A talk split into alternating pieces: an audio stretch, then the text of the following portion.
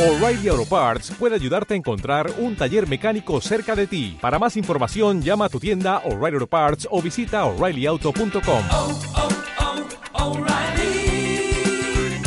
oh, Parts. Arrancamos Foro Móviles Plus, un podcast sobre tecnología y mucho desvarío.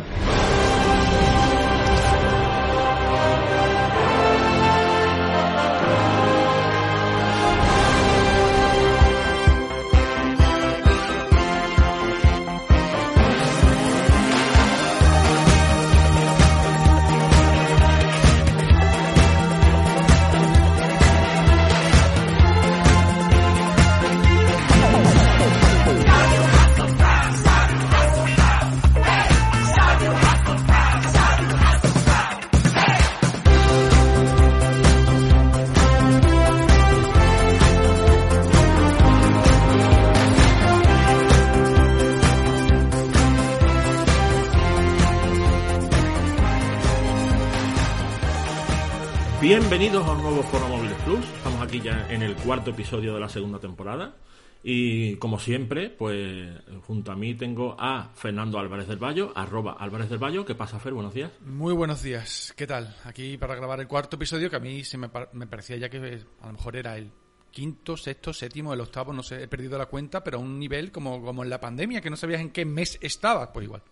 Sí, es porque somos así. muy pesados. Como somos tan pesados, te parece que llevamos 500, pero... No, no, para nada. Y es como sé que hicimos una temporada anterior, pero mi percepción del tiempo está un poquito perjudicada. Yo no sé, no sé, no lo sé, las líneas es- temporales. eso, eso es por haberte mudado, porque has cambiado la latitud y ya se te ha ido todo. Puede Estás como los, como los gorriones, que se te están cambiando los, los imanes del cerebro y has perdido totalmente. Totalmente. Y está por ahí Iván Linares también, arroba Isu. ¿Qué pasa, tío? Muy buenas, aquí, o muy buenos metadías. Yo creo que, yo creo que Fer seguramente se ha despistado, porque claro, como vivimos en varios metaversos, uno nunca sabe en qué universo está, si en el Sí. universo de, lo dice el cuarto o el tercero. Es que ayer leí, bueno, ayer, estamos en la perspectiva temporal, ayer una entrevista en la contra de la vanguardia del, del sábado, ¿sabes? La, la última página de la vanguardia que siempre se dedican a entrevistas así más curiosas. Sí, donde, más... donde, donde en el as ponen tetas, ¿no? Dices. Sí, bueno, Vale. justamente la comparativa viene perfecta, porque Vale. claro, es que había una entrevista a un físico teórico del, bueno, de, de la Universidad de Harvard, no, no recuerdo el nombre, pero vaya, hablaba de los metaversos, que decía que la ciencia había demostrado que hay varios universos y que el gato de Schrödinger puede estar vivo y, y muerto a la vez. Es como, en la, sí, la, la ciencia cuántica, que realmente lo han demostrado los metaversos y tal, y hostia, me quedé súper pillado, digo, "Joder, no, bueno, está, o sea, meterte en la cabeza la teoría de que hay varios universos y que a lo mejor tú estás en uno, que vete a saber cómo estás, ha pasado una cosa y luego se te dobla y pues parece Eh, ser que sí, que la ciencia de- es- medio demostrado eso. Eh, estamos a cinco años de estar estudiando física cuántica con los Vengadores en cuarto de la ESO, vamos. Lo veo. Sí, vamos, yo te, yo te iba a decir que, que no hace falta preguntarle a un físico, que lo de los metaversos le preguntas a Zack Snyder y te dice que existen. O sea que es- eso Wow. estaba ahí demostrado. Estaba demostrado desde hace seis meses, estaba perfectamente demostrado.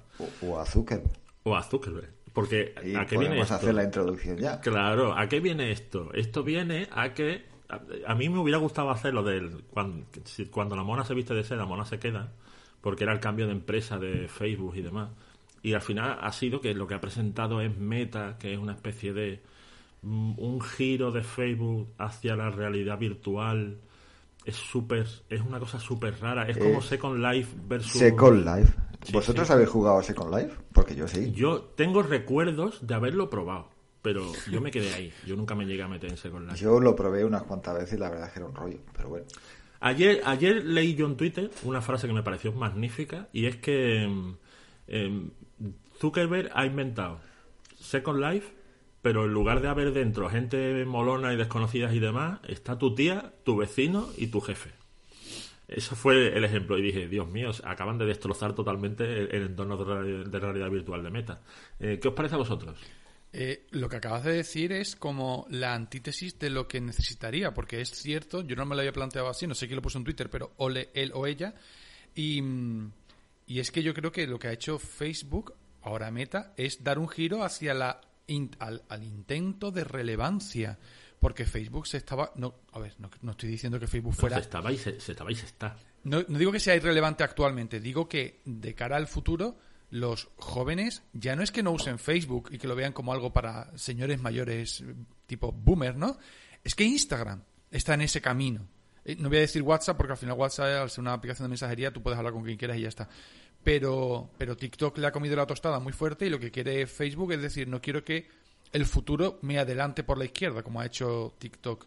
Pero el hecho de que esté tu familia, tus amigos, no es el hecho, o sea, eso no es malo, pero para eso no necesito un metaverso, para eso tengo la realidad real, que es, eh, que es en la que estamos todos. Es absurdo. Yo creo que, que va a intentar eso, pero no lo veo, porque no veo ahí la tecnología y también puede, y ahora me daréis vuestra opinión, que yo no lo veo por la edad que tengo. Quizás mi sobrino que tiene 5 años, eh, cuando tenga 15, el metaverso para él sea algo súper normal como lo es en Ready Player One, como lo es en Origen Salvando las Distancias o como lo es en Johnny Mnemonic. No lo sé, a lo mejor es simplemente que nos hacemos mayores, pero yo lo veo, mm, yo lo veo raro, por decirlo, por no ser demasiado cafre. Ojalá sea Johnny Memoni, ¿sabes? Por Dina Meyer, pero bueno. ¿Tú cómo lo ves, Iván? Eh, Iván, Iván, ibas a hablar, que te he cortado. No, no, no. Eh, A mí es que lo que lo que primero me choca es que realmente la realidad virtual ha- lleva bastante tiempo entre nosotros. Hemos visto cascos tan baratos como unas gu- como la, o sea, las gafas de Google de cartón que realmente podías conseguir por 15, 20 euros, incluso menos. Y a ver, la experiencia en realidad virtual no es que fuera la mejor, pero oye, se aproximaba a algo, pues, para lle- llevarla directamente a cualquier persona. Y sin embargo, ahora, claro, tú piensas llevar un, un universo que sí lo puedes crear y puedes tener muchas, muchas plataformas, muchos, muchos sitios y hacer pues conexiones entre las personas. Todo que esto queda muy bien, pero siempre va a haber una herramienta por el medio, que van a ser unas gafas, sean de realidad virtual, de realidad mixta como las HoloLens, pero es algo que tienes que llevar puesto durante mucho tiempo para que realmente la experiencia sea buena y es que son muy molestas. No sé si habéis probado la realidad virtual, por ejemplo, con, la ca- con los cascos de Samsung que, regala, o sea, que regalaban hace tiempo, que intentado, intentó vender Samsung cuando se, se unió a Oculus precisamente. De, ahí viene la famosa imagen de Zuckerberg paseando por el Mobile World Congress con toda la gente con las gafas, que ahí estábamos nosotros dos, Fernando. ¿Cierto? Es, es eso, ¿no? Que planteas, o sea, un universo que sí, sobre el papel está muy bien, pero realmente en la realidad de la física no, va- no veo a nadie llevando las gafas constantemente como para que realmente puedas tener una segunda vida dentro de la realidad virtual. O sea, yo creo que choca precisamente con ese primer precepto que es la comodidad, que realmente no sé cómo se va a solventar. Yo, eh, esa, esa es la principal queja que, y el argumento ¿no? que iba yo a usar ahora para decir que, que muy probablemente no triunfe. Y es que yo tengo demasiado reciente la Wii, que era una idea muy buena, que estaba muy bien implementada, pero que requería mucho esfuerzo por parte de la gente. Te tenías que poner de pie, tenías que hacer los movimientos con la mano, tenías que y al final acabó desapareciendo. Y sacaron la Wii U más adelante y directamente la Wii U poquito. Y Nintendo se dio cuenta porque de hecho sacó la Switch y la Switch es una consola portátil para llevar por ahí, pero si quieres juegas sentado. Porque si quieres la conectas a la tele y sueltas los Joy-Con y juegas como si fuera una consola normal. Que al final creo que es lo que hace mucha gente, jugar en la tele. Porque lo que buscas es comodidad. Entonces todo lo que sea realidad virtual y realidad aumentada, tener que llevar unas gafas, es que es algo que yo creo que no va a funcionar. Porque si por algo se están caracterizando las, generaciones nuevas, es por quererlo todo lo más, senci- lo más sencillito posible. Entonces yo veo salir las nuevas redes sociales que son lo más fácil posible, lo más sencillo, lo más directo, cosas cortitas y al pie que no requieran mucha concentración y que, pero sobre todo que no requieran mucho esfuerzo. Entonces yo es que no acabo de ver esos futuros, como decía Fernando, ¿no? El- esos futuros Johnny Mnemonic, esa- es que yo no lo acabo de ver precisamente porque es- te tienes que poner un accesorio que es molesto, que te aísla de tu alrededor, que te... No sé, yo no lo acabo de Pero ver. pensad un poco más Todavía largo. me dices que dentro de cinco años inventan unas lentillas que te las pones y las activas o no las activas y entonces ves normal o ves cosas, pues vale. a lo Exactamente. compro. Es que era lo que Pero- iba. Black Mirror, una, eso es Black Mirror. una tecnología en la que tú te pones unas gafas tipo HoloLens, que tampoco es que esa tecnología no exista, lo que pasa es que estamos en los primeros estadios de ella, eh, y te las pones y ves ese, esa integración del metaverso dentro de tu propia realidad, que eso es importante como paso previo, yo lo- al menos lo veo así. Si habéis visto la película de Free Guy es algo parecido, el protagonista se pone una gafa y de pronto ve cosas, muchas cosas encima de, su, me- me- de su realidad. Me, me parece que tiene más sentido la realidad aumentada que la virtual. Eso y también los, los hologramas. Es decir, yo no veo el te sales de tu realidad para entrar en otra. Al menos a corto plazo. Y cuando digo corto plazo es menos de, a ver, no voy a exagerar, 50 años. Ahora, el tema de la realidad aumentada, con una tecnología que se abarate mucho y que una pantalla, en vez de proyectarte, un, por ejemplo, un proyector láser, en vez de lanzarte la proyección a la pared, te genere un holograma y estés dentro tú de una película. ¿Vale? En vez de un 7.1 en sonido, un 7.1 en imagen. Eso, que dice una película, dice una reunión. Claro, una reunión a ese nivel sí que te puede dar un- una diferencia. Pero aún así, mm, estoy viendo a Facebook. Eh, por eso he dicho lo de la relevancia. Esto no es porque Facebook quiera reinventar la sociedad o quiera eh, que seamos todos más felices o que tengamos mejores conexiones. Esto porque quiere ganar dinero y está entrando en un mundo en el que todavía no hay nadie y está intentando que todos entremos o que vayamos a entrar en un futuro. Pero yo no le veo eh, que ganamos porque no tienes una pantalla y tienes una no sé, será que a mí, por ejemplo, y mucha gente que conozco, unas gafas de realidad virtual, es me mareo. A lo mejor unas que cuestan 10.000 dólares, no, no lo sé. Pero eso es eh, irrelevante si es el precio que tienes que pagar para, para A mí eso. Me gusta la idea que planteas de lo de los hologramas porque me parece que es, o sea, es más práctico y mucho menos intrusivo en lugar que de tener tú que entrar en una realidad aparte, que esa realidad entre en la tuya. Sí. O sea, que algo se te pueda proyectar delante, pero pues es, es otra vez la misma tesis, porque requiere de ti cero esfuerzo. Porque Totalmente. es algo que aparece en tres dimensiones delante tuya y punto. Y no me tengo que poner yo un accesorio para. No, totalmente. Por ejemplo, ¿habéis visto los espejos estos para el cuarto de baño que tienen integrado un televisor detrás? O simplemente que te dan el tiempo. Eso es una capa de realidad virtual, por así decirlo, en, en tanto que no es real, eh, dentro de, de tu, de tu día a día. Ah, Un móvil no deja de ser eso, una ventana a otra cosa. Bueno, en este caso una pantalla, una tecnología un poquito más antigua, pero, pero bueno, eh, si eso lo, lo- sigues multiplicando y sobre todo, yo creo que antes de hacer este metaverso que quiere Zuckerberg, tiene que haber un paso previo, que es eh, la ubicuidad de Internet. El Internet de las cosas, lo que se ha llamado así desde hace ya unos cuantos años. Tú ya hablas con tu teléfono, hablas con tu televisor, hablas con los altavoces, pero todavía no hemos normalizado hablar con el frigorífico, hablar con el coche, hablar con el microondas o hablar con la lavadora. Cuando todo eso sea tan normal como hablar con el móvil, y cuando digo hablar con el móvil me refiero a usar un asistente de voz o con un, con un dispositivo de Amazon, me da igual. Cuando todo eso sea súper normal y simplemente falte la capa visual, porque la auditiva esté permanentemente conectada, entonces sí podremos hablar de ese salto a- al metaverso. Pero me parece que Facebook está mirando a 50 años vista, aunque yo diga que son 10, porque no van a ser 10, eh, y sobre todo la tecnología que hace falta para que sea... eh, si- no, no me sale la palabra en español, seamless. Em, pues bueno, Sí, bueno, transparente. y- Ubicuo, vamos. eh, las dos cosas, efectivamente, transparente y cómodo y, y- y ubicuo también, ¿no? Eh, pero hasta entonces yo creo que Facebook se ha tirado a la piscina porque le hacía falta, porque eh, aparte, que eso tampoco lo hemos dicho, pero el cambio de nombre Sí, sí. le hacía Hay falta por el tema legal, ¿eh? Porque que no creo que vaya a servir de nada, ¿eh? Yo creo que eh, todo el mundo todo el mundo, es que ahora parece que hablo como si todo el mundo pensara como yo y yo sé que no es así. Y Facebook tiene muchísimos usuarios, pero cada vez es más irrelevante con respecto a lo que llegó a ser.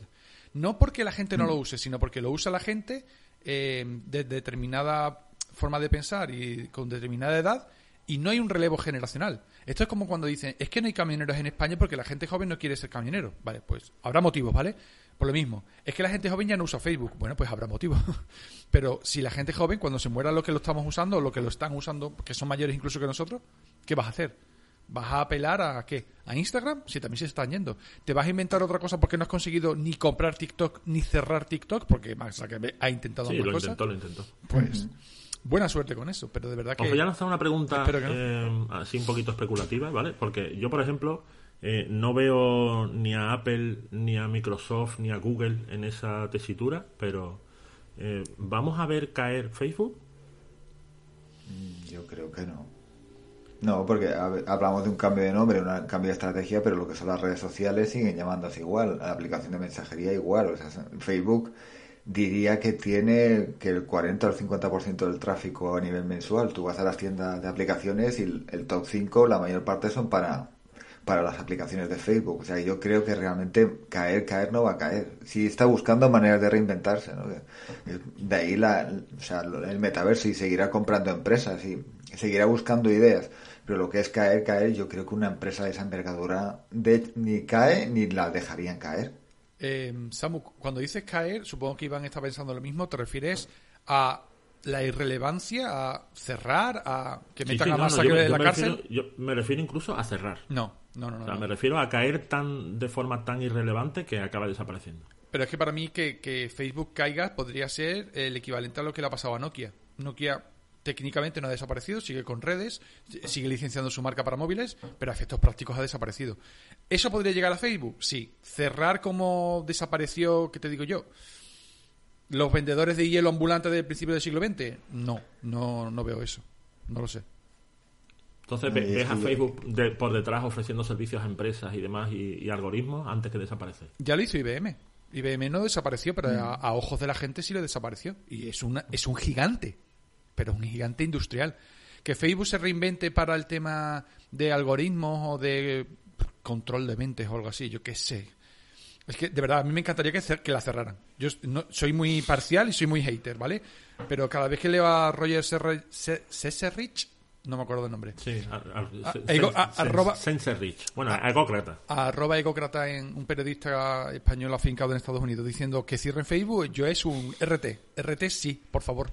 No sé, sé, sé que es eh, algo visceral y, que habrá hecho cosas buenas, pero yo de verdad pienso que la aportación de Facebook a la, a, a la sociedad, a la historia de la humanidad, ha sido netamente negativa. Hay cosas buenas y cosas malas, las malas pesan mucho más, por lo tanto, el saldo neto es negativo. Esa es mi opinión. Lo mismo que me puede gustar, que esto no es porque no me guste, yo he usado, Samu lo sabe, Iván también, yo he usado Facebook a nivel hardcore de 200 comentarios en un día. ¿Vale? O sea, que hablo desde la experiencia. Pero eso era, fue como una época y aparte lo que ha, si, si se hubiera quedado en un sitio en el que la gente comenta como un foro, vale. Pero eso de desestabilizar democracias, hola, ha habido dictadores con menos poder que Zuckerberg. Bueno, seguramente todos los dictadores del mundo han tenido menos poder. Quizá algún chino, no, por, por el volumen de, Pero- de su población.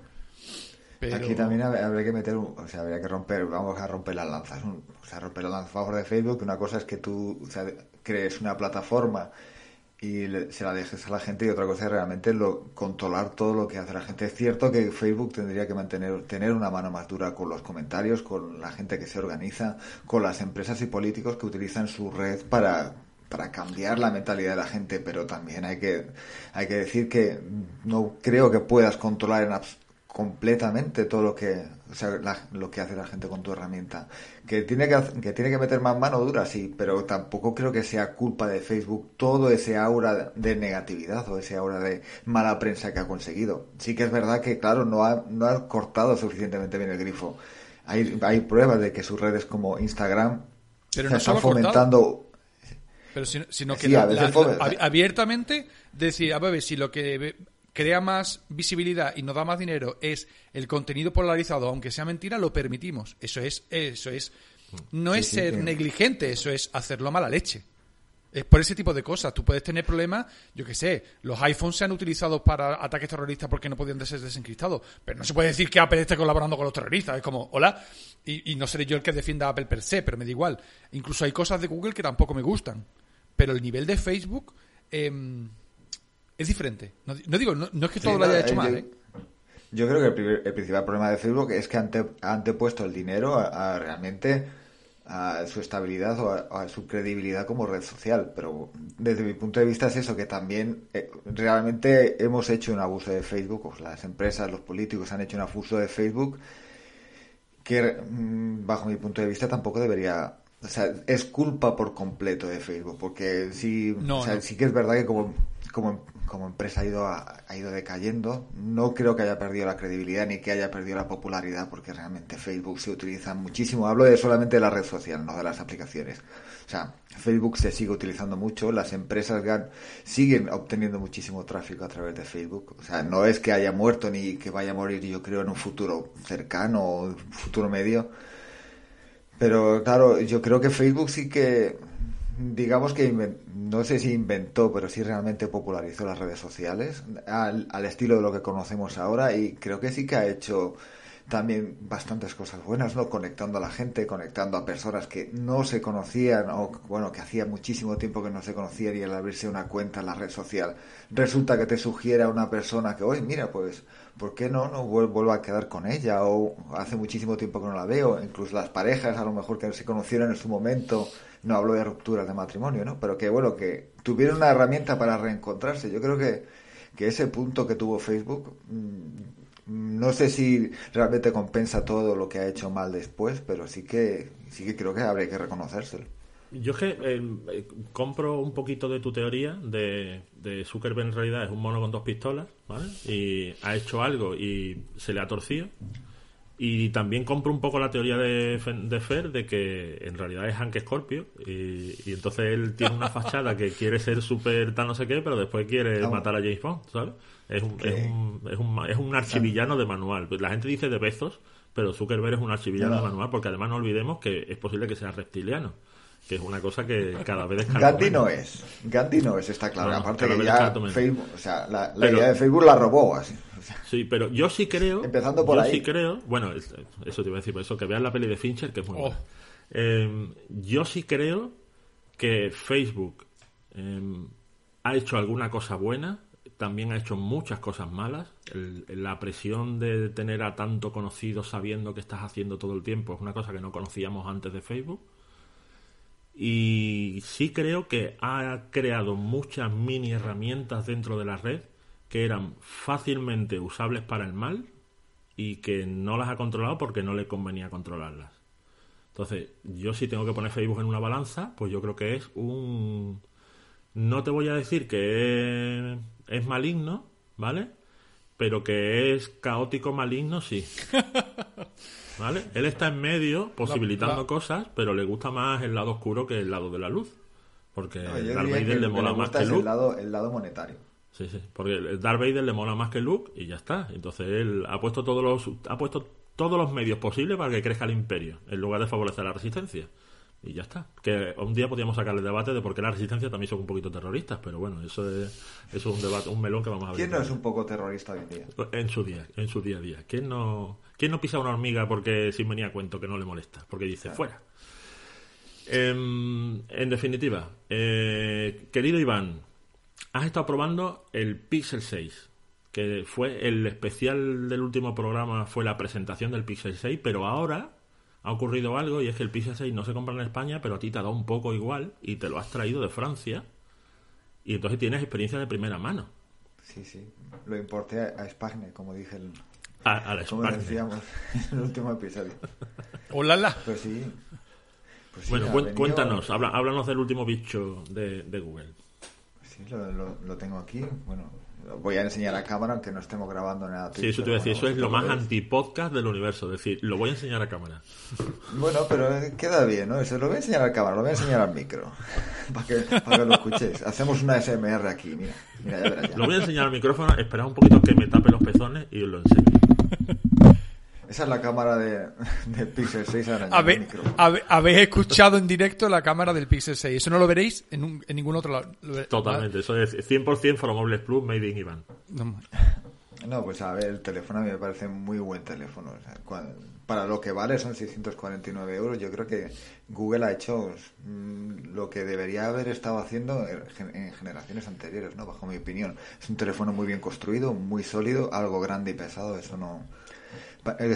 Tenía yo en mi cabeza que aunque ya habíais, había visto las medidas, digo, bueno, es un teléfono grande, pero es un Pixel 6, yo que sé, no será tan grande como el Pixel 6 Pro, y la leche, es muy grande, un teléfono muy grande, muy pesado en el diseño, cuando, cuando ves los diseños y no te convence quizá la- lo que es la protuberancia trasera, bajo mi punto de vista, una vez en mano gana muchísimo, o sea, el, el contraste de color también con la cara trasera es muy bonito, muy atractivo, y a nivel de funcionamiento, yo lo, o sea, lo veo como un gama alta normal. El Google Tensor sí es verdad que haciendo benchmarks no te sale tan potente ni mucho menos con- con- como con un Snapdragon 888, por ejemplo. Está alrededor de un 778, una cosa así, más o menos en rendimiento y potencia bruta. o sea, Pero luego a, a nivel de a nivel de uso, a nivel de experiencia diaria, es de los más veloces que he visto. O sea, va, O sea va que como- en, en realidad sí que es una evolución del Pixel 5, no es un salto a la gama alta. Mm, Yo diría que no, a nivel de potencia no, claro, si nos restringimos ex- exclusivamente al procesador, que yo creo que es lo que más polémica ha tenido hoy día, o sea, en, en las últimas semanas, no, o sea, no es un, no es un gama alta, no es un Samsung Galaxy S21, no, por ejemplo, no, no es un OnePlus 9, por ejemplo, a nivel de potencia bruta, digamos. Sí, tampoco cuesta como uno. El, claro, el Pixel 6 no, pero el Pixel 6 Pro se va a los 1000 euros. Que claro, eso ya es otra cosa, que el procesador no deja de ser el mismo. Ahí sí que se le, sí que le podría discutir más el Google Tensor, pero yo creo que los 649 del Pixel 6 está bastante ajustado, que no deja de ser un Samsung Exynos, que ya, han- o sea, ya han hecho pruebas que Google se basó en un Samsung Exynos para crear su propio Tensor. O sea, no es que sea un procesador nuevo hecho de cero. Y Iván, ¿qué tal la experiencia de la cámara? Porque he visto comparativas del... Bueno, las he visto del Pixel 6 Pro, pero si no me equivoco, la cámara principal y gran angular son iguales en los dos móviles. Con el S21 Ultra, y me ha dado la sensación, quizás es solo una opinión eh, de preferencia, de que de día las hacía mejor el Samsung, de noche no, las hacía mejor el Pixel, pero me esperaba un salto mayor. Es verdad que, claro, como las, fotos de, y Samuel lo sabe bien, del Pixel 5 son tan buenas, pues tampoco es que necesite un salto brutal. Pero la sensación de cámara te ha dicho, ostras, eh, ¿se nota mucho la diferencia? ¿O simplemente siguen siendo buenas porque Google ya las hacía bien y sigue haciéndolas bien? Que la sensación que he tenido es que el salto realmente no ha sido alto, o sea, a nivel de experiencia, a nivel fotografía general, Sí. no ha sido alto. Sí, el, digamos el procesador. Hay distintas escenas que se nota donde, donde trabaja un poquito mejor. Quizá en los retratos, en, lo- en las zonas, sobre todo en el modo noche. O sea, he hecho fotografías de, de noche donde no se veía absolutamente nada en la escena y me ha sacado prácticamente un atardecer. Y digo, hostia, ¿qué has hecho? Pero luego realmente te vas al otro extremo y dices, piensas, uh, ¿qué obra, ¿qué obra de arte me va a hacer de este retrato o de esta escena así con contrastes? Y luego resulta que, bueno, los resultados no son tan, tan altos como te esperas, pero sigue siendo una muy buena cámara. El rendimiento es bueno, muy rápida, ha metido bastantes más extras en la cámara, sobre todo a nivel de vídeo. A nivel de vídeo es, la grabación es bárbara. ¿Sí? Tiene también modo de, sí, sí, modo de super estabilización, graba en 4K y 60 FPS con HDR activo y, o sea, es brutal y con una super estabilización que ayer lo estaba probando con el móvil en mano y grababa unos vídeos que parecía, yo que sé, hecho con, con un traveling, Pero o sea, ese- con una cámara de eh, cine. Estamos, estamos quizá ante el efecto parecido al del iPhone en tres generaciones. Es decir, que cuando llega el iPhone 13 dices tú, hombre, las fotografías son muy buenas, pero es que el iPhone 12 ya las hacía muy bien. O sea, que es lo que comentaba antes Fernando, ¿no? Que es que el Pixel 5 hacía tan buenas fotos que a lo mejor el Pixel 6 no es un salto brutal porque tampoco venía de un 5, venía de un 8,5, un 9. Y el Pixel 4A, por ejemplo, o sea, yo he tenido el Pixel 4A durante un año y a nivel general sacas una, o sea, una fotografía general, no estoy hablando de un, de a lo mejor un macro, sino de forzar Sí, sí. una escena, pero sacar la foto y hacer un paisaje, una escena de ciudad y tal, no, no hay excesivas diferencias entre una fotografía y otra. O sea, realmente el potencial de Google aquí es el procesamiento de la imagen, la, la fotografía computacional que llaman, y ahí es, Claro. o sea, es imbatible. Es que quizás por eso no ha habido tanta diferencia en el apartado fotográfico, porque ellos venían, claro, tú miras la cifra y dices, vienes de un sensor de 12 megapíxeles de hace cuatro años y saltas a uno de 50 que tiene dos días mal contados, pero claro, le habían metido tal carga de fotografía computacional que no saltas de un 5 a un 9 como dice Samu, saltas de un 7,5 a un 9 o de un 8,5 a un 9 porque el salto computacional, algo de diferencias hay, ¿no? Como ha dicho, la estabilización, también el tema de, de los modos de fotografía de, modo, de fotografía en movimiento, el Magic Eraser, el, el- el borrado mágico este, también. Pero yo lo que he visto es que se esperaba tal, con ese cambio de hardware, se esperaba un salto de fotografía tan bárbaro que luego ves la foto y dices, a ver, está muy bien. Yo las he visto y dices tú, Claro. no hay queja. Pero es que Samsung también ha pegado un salto este año, sobre todo en el S21 Ultra, que yo sigo diciendo, mira que a mí yo no soy fan de Samsung para nada, pero sigo diciendo que el S21 Ultra es el móvil más redondo de, de este año y salió en febrero, quiero recordar. Es decir, que, que ha pasado mucho tiempo. Y ni, ni iPhone ni hostia, Sí, para mí. Quizá Pero a nivel de colores. quizá el, el Pixel es menos rudo que, que el Samsung, equilibra totalmente. mejor la luz, los tonos de piel. Ahí sí que. Claro, pero eso, eso también lo hacía el Pixel 5. hmm, es eso, no es una es mejora. Claro, es lo que os iba a decir, que eh, al tener tan carga de, de- tanta carga de fotografía computacional, es que mm, no sé hasta qué punto a Google le importan tres pimientos el sensor y la lente que tengas. Porque él, el 90% de su fotografía es el software, y el software te lo va actualizando. Entonces es muy probable que yo con el Pixel 5 y Android 12 tenga una cámara en procesado muy cercana al Pixel 6. Porque a lo mejor me ha avanzado un 10% con las actualizaciones, pero a lo mejor lo suficiente para haber cazado el nuevo teléfono. Entonces no tendré funciones específicas que requieren de hardware, pero lo que tiene que ver con el software, pues son primos hermanos. Dicho eso, ¿creéis que hay algún móvil de 650 euros que le pueda echar la pierna por encima, ¿no? Como se suele decir. Eh, yo creo que no. Sinceramente Yo no. O sea, Es he que probado varios este año en esa línea, esa línea de precio y lo que te da, o sea, con el, la sensación que te da en mano, el diseño, el software, que teniendo la- las actualizaciones siempre, siempre al día, tres años de, gar- de actualizaciones importantes, cinco de seguridad, la cámara que tiene y el rendimiento, yo creo que por, por 649 es que no hay nada mejor. Sí, De que hecho, voy a, pensar voy a una Te tiene que gustar mucho Android puro, porque claro, Sí, si te sí, gusta claro. una capa, ojo, ya, o sea, Android puro es muy básico. Ah, Puede bueno, ser bonito, ha- puedes ha- ha, defenderlo, no, cambiado, pero es muy básico. Ha, cambiado bastante, que estoy haciendo un tutorial de Android 12, voy por 25 cosas para hacer y ahí van, ¿eh? Es decir, que hay un montón de tonterías que le han metido dentro de Android 12 que antes tenían capas como Color OS o, o MIUI, Sí, sí, la misma... Sí, pero que verás que a la hora de la verdad, si, si quieres mucho una capa, salvo que estés muy, muy enamorado de MIUI o de Color o demás, pues le puedes meter un launcher con funciones ampliadas y digamos que más No, o menos pero- solventas la- el tema, ¿no? Bueno, hay cosas que puedes hacer Mm. luego ya dentro de los ajustes y demás, pero vamos, que Android 12 no es Android 5. No, ha cambiado un No, cojón. ni mucho menos. Y además es muy claro. bonito. Parece, parece Yo una voy a hacer una, una opinión impopular y es que creo que si OnePlus hubiera lanzado el último más barato, quizás sí habría competencia para el Pixel 6. Sí. Quizás. De hecho, ha tenido Pero- que bajar el precio en Estados Unidos. Sí, sí, sí. Y yo tengo un OnePlus 9 Pro aquí que lo tengo cedido. Bueno, en breve tendré que devolverlo. Pero me parece un telefonazo. Pero telefonazo de, de que no la cámara no llega al nivel de los de Google ni de Samsung. Pero claro, mm, tampoco es que creo que el problema, el problema ahí es de OnePlus, que no ha conseguido equilibrar realmente el procesador de la imagen. Ha ido mejorando mucho con las generaciones, pero aún le queda ahí por estar en la, en la gama superior, que yo creo que después con la incorporación de Coloros, ¿no? si mete la cámara de, de Yo, Coloros, es- es lo que te iba a comentar, Porque que me- es bueno. ahí. Que me extraña mucho que muy bueno. siendo el hermano mellizo de, de Oppo, que Oppo maneja la fotografía mejor que OnePlus Sí. y, y no entiendo por qué no han heredado, igual que han heredado otro montón de cosas, no sé por qué no han heredado el procesador fotográfico. Hombre, porque son empresas independientes, a poco Bueno. a poco lo van, siendo, lo van siendo menos, cada vez los van siendo menos, obviamente, pero pero poco se habla de, del procesador de Poco, los poco Oppo. O se sea, los, los Oppo tienen unas cámaras que cuando tú ves un, pero un Oppo de 200 Muy euros. buena, sí. Hablo, hablo de día, de procesado, de velocidad de respuesta, que tú dices, ostras, eh, ni tan mal.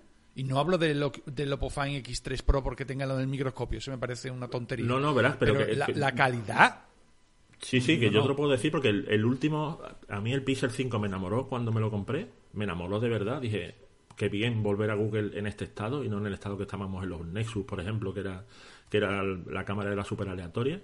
Ya estamos en un Google maduro y, y volver al Pixel ha sido una pasada. Pero antes del Pixel, a mí el que me enamoró fue el Reno 4, 5G. De hacer fotografías y decir, ostras, o sea, es que son muy buenas fotografías. Y era un móvil de 600 pavos, ¿eh? Es que los Reno, cuando le he preguntado antes a Iván si se imaginaba algún rival del 6, del Pixel 6, no, del 6 Pro. Estaba pensando en los Reno, en los Reno 6 y 6 Pro Sí, que salen Reno ahora. 6. Es verdad que el 6 Pro sale más caro, ¿vale? Pero, pero que estamos ahí. Y el Xiaomi 11T, por ejemplo, que es verdad que en cámara, pues ahí está, bien, no, no llega el Pixel. Pero luego tienen briguerías como la carga de 120 vatios o, o la batería, aunque no sé, Iván, ¿qué tal la experiencia de la batería? Porque grande es la del Pixel 6. No, la batería está bastante bien. Sí que se nota, por ejemplo, a 90 Hz que baja un pelín, pero vaya, no es. O sea, no es nada de lo- no es nada realmente de lo que preocuparse. O sea, a nivel de batería a mí me dura un día y medio tranquilamente con un uso Ah. normal. O sea, no, no es una batería exagerada, pero lo que es la gestión de la autonomía Android, Android 12 lo hace muy bien. Y a nivel de teléfonos que decías antes de comparar, yo creo que el Vivo X6, X60 Pro, Cierto, por la cierto. línea de los 500 y 579 que lo vi yo esta semana, o sea, eso es una compra también demencial. El X60 Pro está a 579.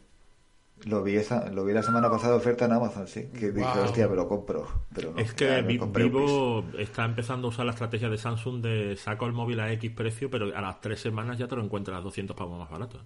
Eh, Vivo lo que pasa es que no ha traído su flagship de verdad porque no quieren tener móviles de 1000 euros. Me lo han dicho mis responsables de la empresa, decir, mira, es que todavía somos una marca muy joven y la gente va a decir que qué coño hacemos poniendo móviles de 1000 euros. Así que se traen el segundo o el tercero, ¿vale? Pero la construcción de Vivo y la grabación de vídeo... mm, yo he visto gente decir, oh, qué bien graban vídeo los iPhone y yo pensar, el Vivo lo hace mejor. El Vivo, no ni Oppo, ni Samsung, ni Vivo. Porque de noche yo he grabado vídeos que yo he dicho, esto no lo hace ningún móvil. Pero ni con, ni con gimbal montado en hardware, ni hostias. Esto, lo- una cámara buena, sí, evidentemente. Pero, y, y no se habla mucho de eso. Y luego la, la capa que tiene, como es tan pura, al menos por ahora, nos han traído, bueno, sí es FanTouch, pero la versión europea que viene a ser Android normal. Si ponen Android 12, lo que tú dices, Iván, puede ser un rival muy gordo. Y lo de las actualizaciones. Hombre, ahora mismo OnePlus, Oppo, si no me equivoco también, eh, estaban dando tres años de Samsung. actualizaciones. Samsung también. Sí. Lo raro es que es que haya dicho Google tres años de actualizaciones. Digo, eh, pues como el resto de rivales, ¿no? O sea, ¿qué vas a hacer? ¿Das- ¿Dar menos siendo Google? Se te tendría que caer la cara de vergüenza. Y lo Mm. de no dar cinco de actualizaciones mayores, que entiendo que es por el tema de... de A lo mejor por la competencia, por no hacer competencia No, yo, yo, creo que porque este tensor es transición y creo que no han dado 5 años de actualizaciones porque el procesador no es 100% suyo. Si el procesador fuera 100% No. suyo, sí se hubieran tirado a más años de actualizaciones. Pero al tener bases chinos, yo creo que no se han querido arriesgar. Que a lo mejor al final, No sé. igual que pasa con el Pixel, que siempre te dicen va a cerrar tal en tal mes y ya no te actualizan más. Y tres o cuatro meses después te cae una actualización extra. Sí. Yo creo que es posible que a los Pixel 6 les caigan cuatro años, pero Google no se quiere mojar en ese sentido. Podría ser. Hablo de hablamos de actualizaciones mayores, ¿no? Sí, sí, sí, pues sí, porque de seguridad se va a los cinco años. Que lo que decías de Vivo es muy relevante, porque Vivo en China es muy grande, es una de las marcas más gordas de allí. No, no, es que ahora has mismo- dicho tú, has dicho tú una frase primera, clave creo. que es, em, eh, no se han querido aquí traer el teléfono de mil euros y se han traído el segundo o el tercero. Pero es que el segundo y el tercero de Vivo son telefonazos. O sea, que es que no estamos Sí. hablando de, no, no, me voy a traer aquí un Galaxy A. No, no, un Galaxy A no. Eh, No, el X60 Pro es una máquina. Sí, sí, sí, sí, totalmente. bestia, vamos. Totalmente, Pues, ah, totalmente. Totalmente. Y además eh, se espera que salgan en breve los X70 aquí también Mm. en, en Europa, pero bueno, no sé si los tendrá Europa, solo España, solo Alemania, uno cada uno. Y a Vivo lo que le falta es muchísima inversión todavía de, Sí, marketing, de conocimiento de marca. Todo lo que está haciendo bien Oppo, porque se está dejando una pasta, que si en operadora, que si en patrocinios de tenis, que bueno, no sé por qué se quiere vincular a ese tipo de cosas, pero bueno, ahí está, ¿no? Visibilidad también. Sí. Pero le, le hace falta. Y ahí es verdad que Xiaomi es imbatible. O sea, el reconocimiento de marca que tiene Xiaomi solo lo supera Samsung. Ya está. Bueno, y eh, no por Oppo- mucho la gente joven. Oppo a nivel europeo contando OnePlus, me parece que en el último trimestre en, en Gartner puede ser en la... en el- no, en el tercer trimestre. No, no, en el tercer trimestre, cuarta Sí, posición. el- el- la cuarta marca, sí. Eh, Con el sí, con el 13% me parece de distribución a nivel europeo, que está muy bien. Sí, que el año pasado era un 4, me parece, ¿no? En la evolución, ¿no? O sea, que es que telita, ¿eh? Telita. Sí, pero es que o- no, no, pero ojo, porque dices tú, Oppo es el cuarto, incluyendo OnePlus, pero es que si quitas OnePlus del medio sigue siendo cuarto y el quinto es OnePlus. O sea que OnePlus vende más que Realme, o que, o que Nokia, o que Motorola, o que lo que queráis. Y dices tú, hola, OnePlus, ¿cómo coño está vendiendo eso? Pues con los Nord, que hay algunos Claro. y, y hay algunos Pero vamos, a, a muy- OnePlus, muy, muy el Vi- Vivo se va a comer a OnePlus por los pies, ¿no? Totalmente. Yo va a ser que cuestión de dos años o por ahí. Realme. Sí. Hmm. Y fíjate, yo, y se va a comer a Realme, fíjate lo que te digo. Yo, en los últimos, por lo menos los últimos lanzamientos de Realme que estoy viendo, y mira que a mí Realme me gusta, pero creo que Realme está un poquito gris. Lleva El- dos, tres lanzamientos que no ha pegado lo que debería de pegar y corre el riesgo de que la pillen por detrás. ¿eh?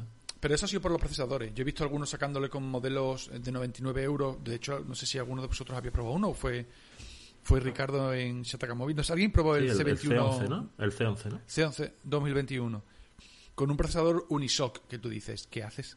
Pues claro, no me queda Mediatek, no me quedan Qualcomm y quiero sacar un móvil, pues a ver quién es el siguiente, ¿no? Y, pero, pero de aquí a final de año, Realme va a sacar alguno interesante, que me consta, y el año que viene ya hay rumores, esto ya no me consta, estos son solo rumores, de que va a pegar el salto a querer lanzar un terminal de unos 700 euros, que no ha hecho nunca Samsung, eh, Realme. Supongo que será el GT2, No sé si se llamará así No o sé. le cambiarán el nombre. Pero vaya, Pero- para mí una de las mejores recomendaciones de 2021 es el Realme GT. O sea, el Realme Sí, sí, GT sí. es una puta maravilla, maravilla. Es lástima que a nivel fotográfico quede un pelín por detrás, pero por lo que por lo que sacas por 450, 490 si lo pillas a su precio normal, es una barbaridad. Es que esos móviles son para gente que no usa la cámara salvo como de vez en cuando. Ahora, si quieres lo contrario, yo voy a usar mucho la cámara y el rendimiento me da un poco igual porque no voy a jugar, pues lo que siempre dice Iván, te vas a por un Pixel 4A y lo petas fuerte, lo petas muy fuerte. O un 5A, me da igual. En este caso incluso un Pixel 6. En rendimiento no le va a llegar a un Realme GT, cuesta 200 euros más, pero en apartado fotográfico Pero es se lo que, o sea, he leído muchísimas piedras y muchísimos palos a Google Tensor. Es que no es tan potente, pero es que realmente en el uso diario no necesitas tanta potencia. Si No, es que en el Genshin Impact, el Genshin Impact te va a tope perfectamente fluido. O sea, es que no, no lo necesitas. También depende, yo he estado probando. ¿Qué, qué móvil fue el último que analicé? El Xiaomi 11 Lite 5G NE. Madre mía, el nombre. Coge, coge aire, coge aire. es aprenderse, todo, aprenderse Pues- todas las denominaciones. Ese modelo tenía un 778G de Snapdragon, que tú Muy dices. bueno. Ni tan mal. Bueno, pues yo no sé si era la optimización o era MIUI que en juegos de decir, hola, o sea, me va lento, hay lag, hay tirones. Y eh, supongo que sería un problema de optimización. No digo que el procesador sea malo, per se, pero que sí se nota. Otra cosa Yo es que- que la gente normalmente no juegue tanto como yo, obvio, obvio. Así que tampoco eso es una cosa como para no recomendarlo en ninguna circunstancia, ni mucho menos. Yo que diría que mi UI cada vez está menos optimizado, ¿no? Cada vez es más grande, cada vez que es mucho más gigantesco y No, creo pero- que están perdiendo optimización. Sí, la, en la los últimos 12,5 lanzamientos- la 12,5 es pesadita con respecto a la 12. No sé, no sé qué pasará Pero- en la 13, pero...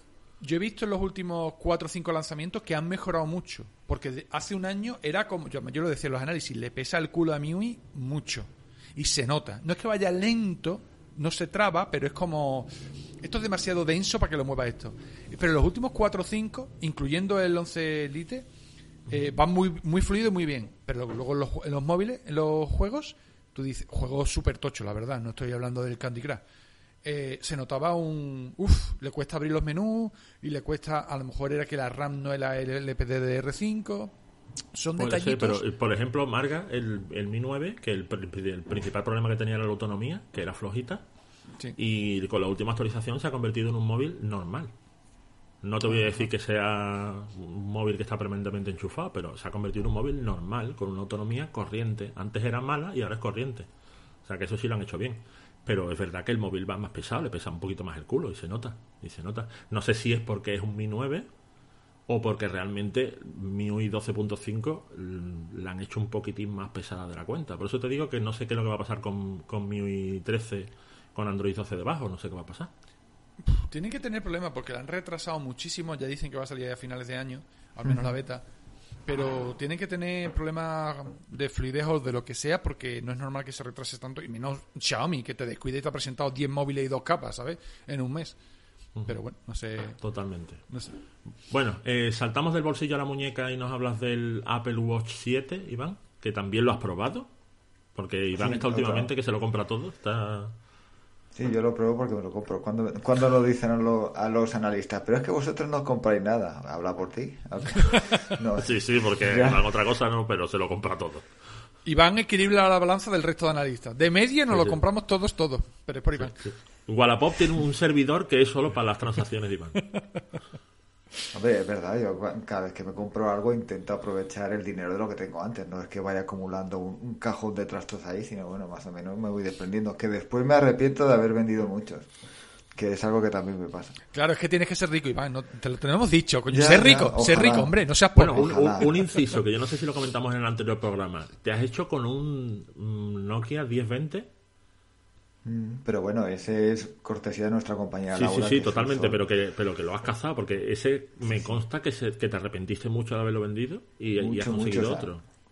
Lo, lo vendí en su momento, claro, cuando ya, yo creo que Microsoft ya dijo que no iba a actualizar más Windows Phone y el, el móvil se quedó, ahora no recuerdo si en, en 7 para móviles o algo así parecido. Y bueno, claro, me, me deshice de él como también me deshice del, del iPhone original, que aún me estoy arrepintiendo. Ostras, pues el otro día pagaron 27.000 euros por uno. Es que es que soy un normal. Pero bueno, es, Igual que, igual que se me puede criticar por co- comprar cualquier cosa también por vender lo que no debería vender. Eh, una cosita, Iván, antes de que nos cuente la experiencia con el Apple Watch 7. Eh, comparativa fotográfica Nokia 1020 Pixel 6. Yo te dejo ahí la idea. No sé, si la Ah, quieres... Mira, pues estuve haciendo, o sea, he estado haciendo fotos con el Nokia y hostia, eh. Es Sí, era sí, muy que bueno. sigue Es que el estando ahí, eh, muy ojo, bueno. eh. Es que aguanta, Nokia- se nota el tiempo, pero... Sí, a, a mi Sí, sí, no, no, juicio, que dices, porque esto, un gama alta en fotografía lo es. Sí, a, a mi 2021. juicio, porque ese móvil me lo prestaste, ¿te acuerdas? Me lo mandaste por correo para que Mm. yo lo probara. Eh, solo tenía dos problemas. Uno era Windows para móviles Windows. y el otro era que abrías la, la cámara y en el momento en que abrías la cámara empezaba a bajar el contador de batería, pum, pum, pum, y lo veías casi en tiempo real y decías tú, Dios, Dios, mi vida, que se me va a apagar el teléfono. Pero si hubieran medido eso mejor, era porque era un telefonazo, fotográficamente hablando, era un telefonazo. Una lástima, sí. Bueno, y del Apple Watch, cuéntanos. 7. Series 7. Bueno, o sea, realmente con el Apple Watch Series 7 las novedades realmente no son muchas, es quizá un poquito más de batería en comparación con la pantalla, la pantalla crece mucho, la o sea, según enciendes la, por primera vez el Apple Watch y dices, hostia, la pantalla que llega prácticamente a los bordes, eso es realmente la, la diferencia que vas a notar y luego a nivel de carga rápida también, o sea, cargar el, el Apple Watch es bastante más lento, o sea, más lento, más rápido. Apple dice que un 33% más o menos. Y digamos que sí, en menos de una hora, hora y pico lo tienes cargado, lo cual, bueno, pues bastante, bastante bien para ser un reloj. La autonomía más o menos pues sigue siendo mala también para, para un reloj, digamos, pero para un smartwatch pues no está tan mal, me, me aguanta a mí dos días aproximadamente con ejercicio diario de hora y media, lo cual, bueno, a ver, no es que sea una maravilla, pero bueno, antes es- tenía el Apple Watch el Series 4 y lo cargaba pues a diario prácticamente, ahora es una vez cada dos días, lo cual no está nada mal. Y a nivel de rendimiento, bueno, pues sigue siendo muy rápido. Watch, Watch 8 le queda bastante bien, bastante fluido. El nivel de, de los entrenos también. eh, uy, Uy, que se nos cuela. uy, Fallo mío. Llegó la hora de terminar el podcast. Es que Sigue. Fernando tiene la, la alarma de acuérdate de hacer pipí y beber, la tiene en el, en el reloj. Ha sido, ha sido una interferencia por imanes, literalmente. O sea, No no, me sé. ¿y que- eso qué ha sí, sido? sí. Estaba poniendo a cargar el reloj y en el momento en el que se ha acercado a los imanes empezó a pitar. Es como, ¿qué ha sido eso? ¿Qué- Y supongo que habrá sido por el, por el micrófono. Uy, Por los imanes que bueno, tiene el micrófono. cuéntanos. Sigue contándonos, Iván. Bueno, sobre todo a nivel de rendimiento deportivo también juraría que ha mejorado algo. El- lo que es el seguimiento por GPS es muy bueno, muy fiable también. Mide bastante bien el- lo que son las, re- las respiraciones. Sí que he notado alguna, alguna pérdida de, de medición por encima de 150 aproximadamente, pero bueno, también es cuestión de ponerse bien o no ponerse bien el reloj. Tiene que ir un poquito ajustada la muñeca y quizá la pulsera que me compraron no es precisamente tan ajustada como debería. Pero bueno, lo que es a nivel de sensaciones generales no deja de ser un Apple Watch. Si yo, yo lo recomendaría si a lo mejor si alguien tiene un Apple Watch, como, en mi, como era mi caso, el Series 4, que ya no aguanta tanto la batería, ya perdió salud, dices, vale, das el salto. Pero si tienes un Series 6, por ejemplo, o un SE, yo diría que el Series 7 no es que no, no aporta realmente nada más aparte de la sensación de, de tener una pantalla más grande que por ejemplo para leer notificaciones sí, sí puede ser algo bueno pero más allá de ahí tampoco o sea, Es que esto- que si quieres es una un, un cosa Series que 6 un Series yo- 5 Yo creo que hemos comentado alguna vez, pero eh, que hay mucha gente que yo lo, lo leo por ahí en comentarios y demás, la gente lo pregunta. Oye, pero yo tengo este y salto al siguiente. Eh, Es que yo creo que pensamos en los relojes como si fueran teléfonos móviles. En plan, pues cada año me voy a comprar el más nuevo. Y yo creo que el reloj en la cosa no funciona así. Pero es que móviles tampoco debería. Merece la pena totalmente saltar cada tres o cuatro años y no pasa absolutamente nada. Y no, no te pierdes nada grandioso en el salto, realmente. no si, si Apple hubiese incorporado más sensores o a lo mejor mejor actividad o yo que sé algo no realmente novedoso vale pero no o sea siguen midiendo la- el oxígeno de sangre como antes sigue teniendo electrocardiogramas como el Series 4 el GPS lo mantiene tienes versión LTE o no pero es que realmente los cambios a nivel de uso, o sea, tengas un Series 4, un Series 5, realmente no vas a notar excesivamente diferencia. O sea, si es eso, mi consejo es que si tienes un- una generación o dos anteriores, te esperes a ver si a la siguiente se materializa y por fin meten el, el sensor de medición de glucosa, que parece que, que está cerca de ver la luz, y ese sí que realmente será un avance, pero de momento... Sí, pero De va a ser un, maneras- avance, un avance muy concreto también. ¿no? Yo, Porque realmente una, persona, una persona que no tenga problemas de salud, realmente, ¿qué, qué te aporta tener un medio de glucosa? Es una cosa que no... no sobre todo sirve. a nivel deportivo. Bueno, eso sí, eso sí. Gente sea, con deporte profesional y eso sí. Y sobre todo es que di- diabéticos me consta que, que hay muchísimos. De- por desgracia, cada vez hay más, ¿eh? Y es una cosa que, hombre, cuesta una barbaridad el Apple Watch. Pero, hombre, entre eso, la detección de caídas y cuatro cosas más, dices que pocas cosas te van a justificar más 500 euros que, que ese. Porque te compras un móvil, te compras una tele, pues no te van a ayudar en tu salud. Pero esa, ese reloj en concreto sí puede. Dicho eso, yo no me planteo ni mucho menos comprarme un Apple Watch. Pero entiendo cuál es el beneficio añadido, ¿no? A- Hombre, si tienes un ecosistema Apple, por ejemplo, un iPhone y tal, es- o sea, el Apple Watch encaja perfectamente. Y si quieres hacer ejercicio, actividad y realmente te, te motiva el, el tener los aros, por ejemplo, o sea, los aros, eh, es- yo creo que es el mejor invento de a nivel de smartwatch. Hay otras marcas que lo han intentado intentado copiar o mejorar, los Pi, por ejemplo, de los Amazfit y de la, de la Xiaomi Band, los aros de los corazones de Samsung Watch, por ejemplo, pero realmente no, no queda tan, o sea, no queda tan, tan motivacional como los del Apple Watch. Sam- Samu, no lo estoy viendo, nos está enseñando un reloj con la pantalla apagada. Es, jodido por la inclinación de pantalla, pero Huawei tiene Sí, algo te- te- parecido a los aros. Sí, los copió, Sí, los copió. pero- Vamos, los han copiado todo y me parece muy bien. Es el tipo de Sí, cosas sí, que. Ahora que también tiene que ser un poquito maniático, neurótico o, o competitivo para querer cerrarlos todos y competir con tus amigos, porque a mí me la pelaría. la Eh, como tengas un poquito de toque y veas ahí los Es- aritos, a ver, a mí me decir, ocurre, es a mí me ocurre. el O sea, yo lo- ayer, por ejemplo, llegué de casa, estuve, estuvimos todo el día dando vueltas, ha- haciendo fotos y tal, con el Pixel para el análisis, y llegué y nada, me quedaba para el aro de, de ejercicio y para el movimiento, nada, una pizquita. Pues llegué, me puse una clase de Fitness Plus ahí en Vaqueros, y de 10 minutos para llenarlos, o sea que... O sea, realmente si te dejas motivar por eso, funciona. Eso es lo siguiente que te iba a preguntar. ¿qué, ¿Fitness Plus qué tal? Mm, A mí Fitness Plus no me ha gustado. Ya eh, dejé, si no me equivoco, hice un bueno, hice un artículo para Se Ataca Móvil comentándolo. Y como más, o sea, después de estar haciendo ejercicio durante muchísimos años y estar, hacerme mis tablas, ir al gimnasio, mis clases de running y tal, a mí Fitness Plus me ha parecido como el que utilice las clases dirigidas o vaya a, pues a los típicos clases de HIIT con un monitor perfecto. O sea, para eso es perfecto, pero si no, o sea, el Fitness Plus no, no te crea, no te crea tablas de ejercicios, no, no puedes mirar qué es lo que hay concreto en cada, en cada vídeo, no, no te, o sea, no te crea un- una lista de, de vídeos, por ejemplo, que se, que se habitúan a tu, a tu estado físico, porque Apple ya tiene tu salud, ya sabe qué es lo que estás haciendo cada día. Pues si has, si has tenido, digamos, pues varios meses haciendo running, haciendo un tipo de ejercicio, pues si ya tienes información, lo suyo sería que te recomendara vídeos de Fitness Plus en relación a ello, para que tú pudieras motivarte más. Pero sin embargo, no, tú vas ahí, es como una parrilla de Netflix, puedes ver uno, puedes ver otro, puedes crearte tus propios favoritos, pero realmente como un planteamiento de gimnasio virtual no me lo parece. Más bien un Netflix de, de vídeos de ejercicios que sí, que está muy bien. O sea, la contra, digamos, que no están doblados al castellano, eso pues quizá pues mosquea un poquito, pero bueno, tú te dejas seguir, puedes leer los títulos y tal, y digamos que las clases están muy bien hechas pero más allá de ahí, como realmente busques una manera de crearte una, pues, digamos, una rutina de ejercicios y de movimientos diarias, lo veo bastante complicado.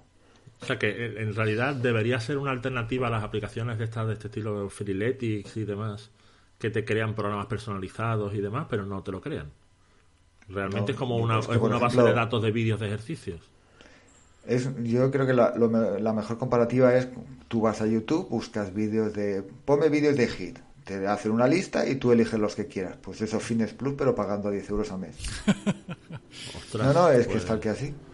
Qué desmotivador. A mí me es que tú- es que si Apple tiene el potencial para realmente utilizar el- los algoritmos, utilizar la inteligencia en base a tu salud, porque es que tiene tu salud. Si tú utilizas un Apple Watch en la aplicación de salud, va registrando todas tus variables saludables.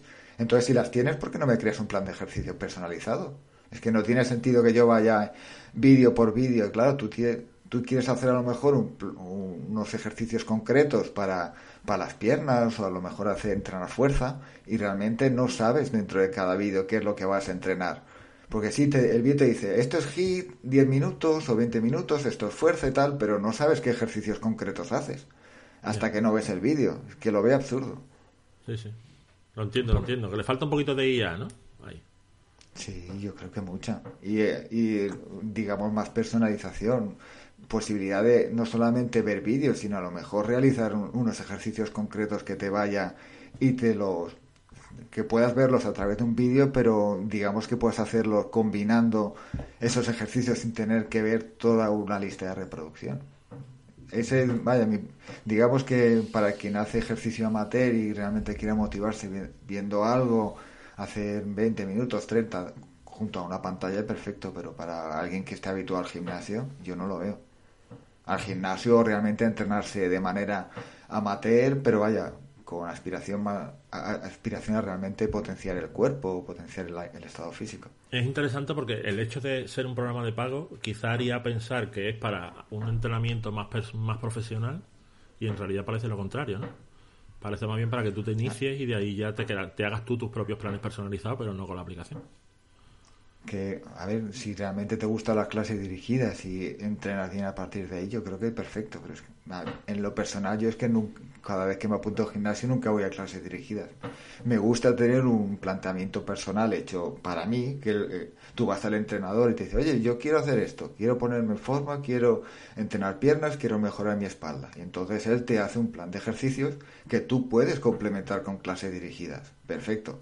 Pero lo que es básico es que tú sigas ese plan para más o menos entrenarte y alcanzar la forma que tú quieres, pero que alguien te dirija.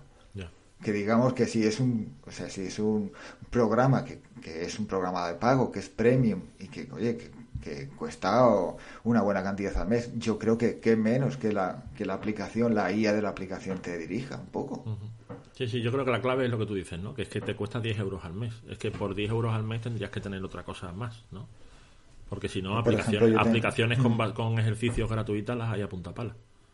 Es que Nike, Nike Training Club, por ejemplo, que es una aplicación excelente, es gratuita. Y yo creo que está a un mejor nivel. No en vídeos dirigidos, desde luego, si tú quieres vídeos dirigidos, Apple Fitness Plus es la caña, eso no hay ninguna duda. Pero si tú realmente quieres un plan de ejercicios, pues.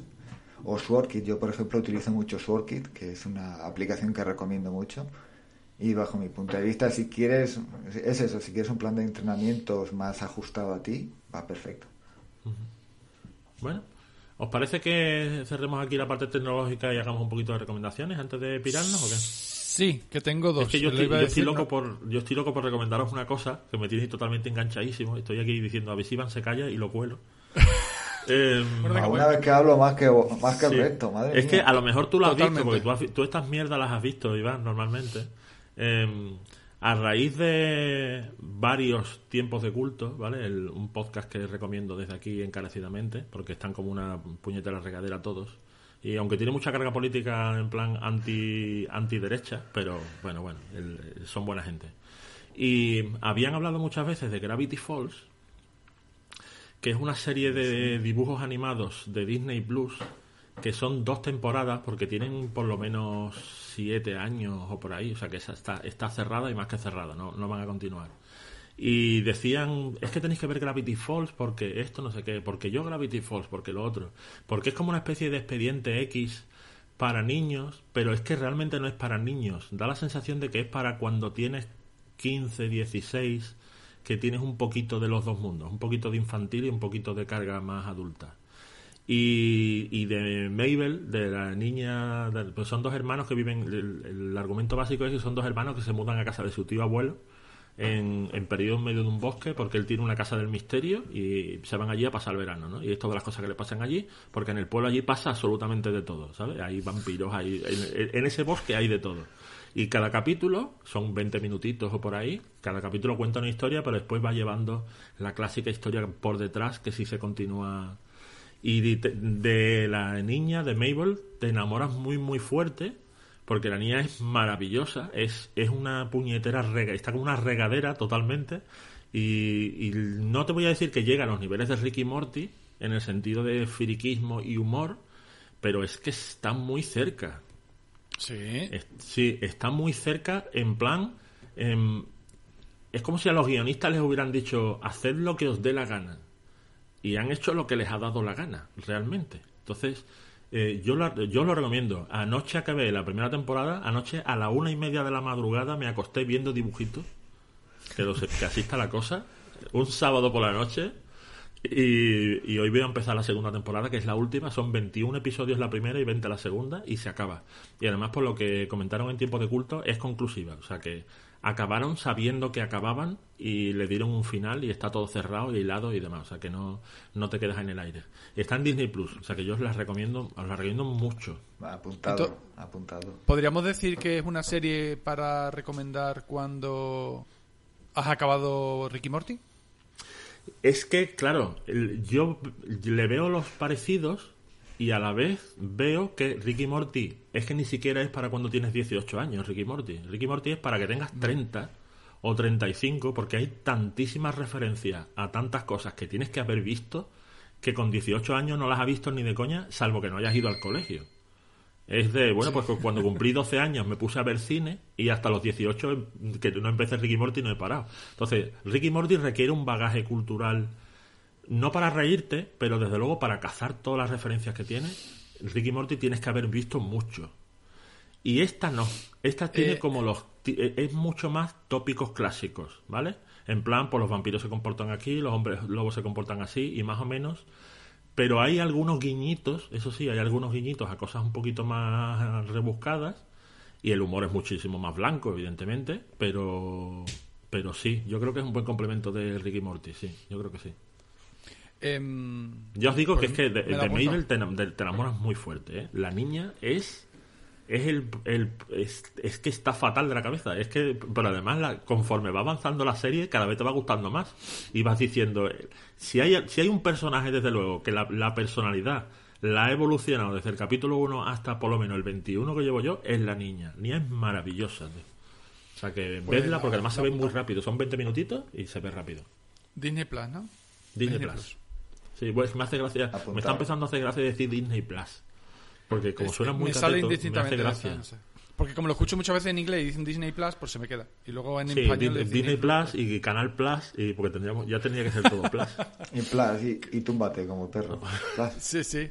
Eh, pues yo voy a hacer otra recomendación que me encontré ayer. Había leído algo por Twitter en plan, oh, ya está esto, ya está lo otro. Y yo pff, pasaba tres kilos. Y dije, venga, voy a darle una oportunidad.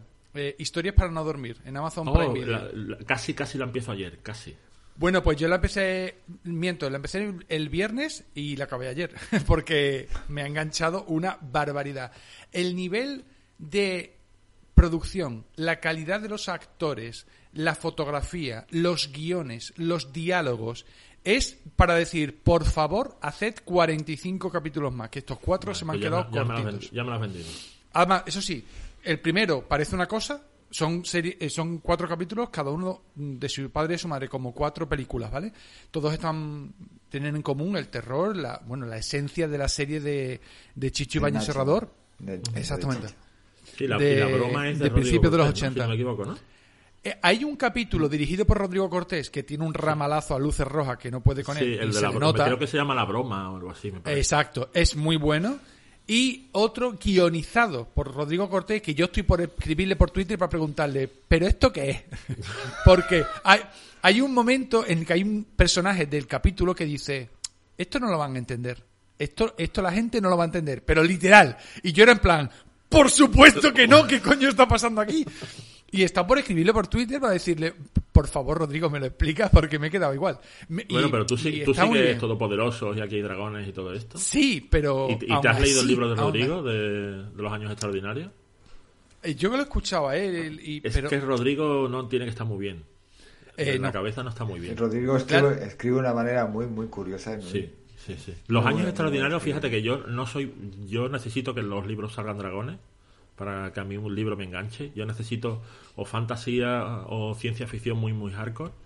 Y los años extraordinarios me ha encantado por eso, por, porque da la sensación de que lo ha escrito en plan abuela pluma. O sea, voy escribiendo, lo que se me ocurre lo voy poniendo con el sentido humor del humor que tiene él y es muy, es muy peculiar. O sea, que, que haya escrito un guion así me cuadra perfectamente. Pero está muy bien porque es muy raro, pero los otros, sobre todo el primero, me flipó. Porque yo me esperaba una serie súper tonta de decir a los 10 minutos la quito. Y estaba, a los 10 minutos estaba, por favor que esta mierda no se acabe, dadme más. O sea, y además, de verdad, las actuaciones, que yo no, yo no tengo nada en contra del cine español, y mucho menos ahora. Pero un nivel que yo digo, esto se lo llevan a Netflix. Esto lo coge Netflix, porque bueno, lo tiene en Prime Video, y lo convierte en la próxima casa de papel en el sentido del éxito, porque era, eso sí, es como, tiene un, una, una esencia muy densa, es como muy serio todo. Yo pensaba que iba a haber un poquito de comedia y hay un ratito que sale Dani Rovira y hace un par de comentarios, pero ni siquiera él tiene un papel dramático y, y lo hace bien. Eh, pero merece muchísimo la pena, de Yo verdad. es que no he visto la original, porque esto he pasado Ni en yo, ni yo. para no dormir de... Y entonces no sé el tono de la original. Claro, yo tampoco, pero me lo imaginaba mucho. Yo, yo me esperaba a Santiago Segura diciendo gilipolleces, ¿vale? Esa- ese era el nivel. ¿Qué pasa? Que tenía las expectativas tan bajas que cuando llegaba a esto he dicho, oh Dios mío. Y algo parecido, y ya por hilar, y la segunda y última recomendación que voy a hacer yo, que también iba con las expectativas muy bajas porque había visto un par de tweets, sí, soy así de sugestionable, eh, era Eternals, que fui a verla el viernes ¿La has visto? Uf. la he visto. Y me quedé como. Pues me la esperaba tan mala que hasta me gustó. Había cosas mejorables. Pero solo por las dos escenas finales, sobre todo la segunda, digo, ya lo compro. Ya merece la pena ir al cine a, a verla. Pero aún así es una cosa muy densa y muy diferente a lo que estamos acostumbrados con, con Marvel. Dicho lo cual, yo creo que tampoco es tan mala como han dicho. Yo reconozco que el- me viene un poquito del, re- del requemor de Ceita de las hostias que le cayeron a la primera eh, Liga de la Justicia, que era regular, tenía cosas muy buenas, pero era regular. Y, y es que uno de los palos que le cayeron fue es que tú no puedes en una película presentar a tres personajes nuevos en dos horas de película. Eso le Porque es pasaba que en la misma película salía Aquaman, salía Flash y salía eh, Cyborg. ¿vale? Cyborg. Y entonces es como que Marvel ha dicho, ¿cómo que no se pueden presentar tres? Y diez también se pueden presentar. Y te presenta a diez putos personajes nuevos y, y yo me fijo, porque yo me fijo mucho en las cosas y yo las películas las veo con atención. Damos Y- fe, damos fe. y no te sé, de- no te repito seis nombres de los diez de ayer, o sea, de lo que vi el otro día. No me acuerdo de todos. No, es no, ni yo. imposible. De- la densidad de, de, de Eternal es imposible en una película de dos horas y media. Es, es que me dijo, mi novia salió del cine diciendo, pues la primera mitad no me gustado, pero la segunda sí. Digo, es que es- hemos ido a una película no de, de la primera. presentación de personajes Claro. y no eran ni uno ni dos, es que eran diez putos Sí, es protagonistas. una puta locura, es una puta locura. Y entonces la Coño, segunda ¿cómo, ya cómo toma será la cosa que, cómo Sí, será la cosa que a John Nieve es que es que me parece hasta bien que en cierto momento de la película lo aparten porque es que si además tienes que meter contenido de John Nieve dices tú es que ya son 11, es que ya no, tío. Es que ya no. Eh, no vamos a hacer spoiler, pero No, si no, sois como si sois como yo de de mm, críticos con yo no quiero saber nada, yo iba allí sin, sin leer ningún nada ni nada ni nada. De hecho, y a, par- a partir de aquí mm, avanzar el podcast un par de minutitos, eh, que no voy a hacer spoiler, pero yo digo, ¿para qué carajo han contratado a, a a Harrington, a Kit Harrington, eh, Jon Snow, para esta película? Si ha salido 20 minutos. Luego lo entendí, ¿vale? Y dije yo, anda, coño. Y de hecho al final que de la película él, me claro, salió sí, un. ¡hostia! Si Que se has giraron leído, la gente si como diciendo, ¿qué cómics, haces? sabes quién es él, claro. Claro. Entonces claro, dices pero tú, yo... vale, quizá ahora no, pero en el futuro sí. y sabía que, o sea, yo sé quién va a ser, pero no eh, que, era él, claro, y al final fue en plan, no sé, un poquito de, de hype. Yo. Hay mucha gente que ha dicho, es que es la peor película que ha hecho Marvel. No estoy de acuerdo. ¿Vale? porque ¿no? hay, porque Marvel ha hecho un par de o tres de mierdas muy, muy gordas, a pesar que a la gente le duele reconocerlas, entre ellas Black Panther, que, que ganó un Oscar, ¿sabes? O, o intentó ganar un Oscar, no lo recuerdo ahora, pero Black Panther es mala. Eh, pero que es de las más flojas que ha hecho Marvel, seguro, porque hay un montón de decisiones ahí que no se acaban de entender. Hay tonos mezclados ahí que no se acaban de entender mucho. Eso sí, la película es preciosa. Pues se la han dado a Chloe Zhao, que Chloe Zhao, entre otras cosas, dirige como los dioses. Esa mujer está tocada por la varita y, y toda la película es súper preciosa, todo es maravilloso. No tiene un plano, no te voy a decir feo, no tiene un plano regular. Es todo muy bonito, todo está muy bien. Pero está pensado no, por- porque no. ellos son son dioses, es decir, está bien que la estética sea esa. Es como, qué guapo salir todo, todo el rato. Claro, somos dioses, o sea, ¿cómo vamos a salir feos? ¿Qué me estás contando? Pues igual. Normal. Sí, pero después, Em, pero es ver- hay un mm, par de planos que sobran, no. pero bueno. Pero la, se- Y la después película está yo- bien. Y como yo digo, pues dos horas y media amortizas el dinero más Pero- que una, una de una hora. O sea, está bien para alguien, por ejemplo, que va a ver películas de superhéroes como yo, que es para divertirse sin realmente saber Si muy para- bien de qué va el trasfondo. Es que ahí voy a otra cosa. Es que ahí voy, a- ahí voy yo. Esta Como es vayas prescindible, a esta es divertirte, prescindible. No, como no, vayas no, a no. divertirte, a lo mejor te aburres, ¿eh? Oh, tío, porque pues ya tiene- me la vendió bien, sí. Sí, es No, que no. son dos horas y media de película y hay como una hora y media completa que es un pestiño, ¿eh? Importante. Pues me espera Matrix. A nivel diversión, No, ¿eh? es- a nivel diversión. No, ah, vale, Desde eso luego, decir, no es un pestiño. sí. Pero es verdad que no es Sí, sí. divertida, es más intensa que otra cosa. Sí, sí, sí. Porque además es una cosa que yo hay que alabarle. El principal problema que tiene Marvel en las películas es meter el humor a como sea. En plan, sí, por corta Dios, y corta aquí y mete un chiste como sea. Porque de hecho el Sanchi se la cargan por los chistes. Tú- En Sanchi se pasaron de frenada. A Tú a Sanchi le gusta, quitas el me- humor y sale muy buena película. No te voy a decir que te salga un soldado de invierno, pero sale muy buena película. Pero le metieron el humor que se la han cargado, Sanchi. Y esta está, el humor está súper medido. Hay punti- puntillitas así de una frasecita aquí, otra frasecita allí, pero está súper medido. En, a nivel de humor, me parece la mejor de Marvel, pero ahora mismo hasta ahora con diferencia, pero a nivel de humor. Pero después el resto, pues no. Entonces yo salí del cine, de hecho lo, lo estaba hablando con un, con un colega a través de Twitter, ¿no? Que comentamos un montón de películas. Y me decía, yo es que voy al martes, digo, el martes a verla porque quiere verla en versión original y como está el Festival de Sevilla de Cine aquí, han quitado un montón de salas. Y decía, ¿a ti qué te ha parecido? Digo, es que no te quiero condicionar. Y dice, "Mm, es que he, leído tantas cosas que no me vas a condicionar, dime. Y digo, pues mira, yo he salido del cine creyendo que la película era un seis y medio, seis, seis y medio, y cuantas más vueltas le doy a lo que he visto, más mala me parece. Y yo creo que es la sensación, yo creo que se ha pegado una hostia Marvel, ya está. Y la fase 4 de Marvel, pues no. También es verdad que es que vienen de Endgame y de Infinity War, entonces es que, Es que- la es que hostia las- era previsible. Las expectativas están muy altas, eh, porque, porque han dejado el nivel muy alto.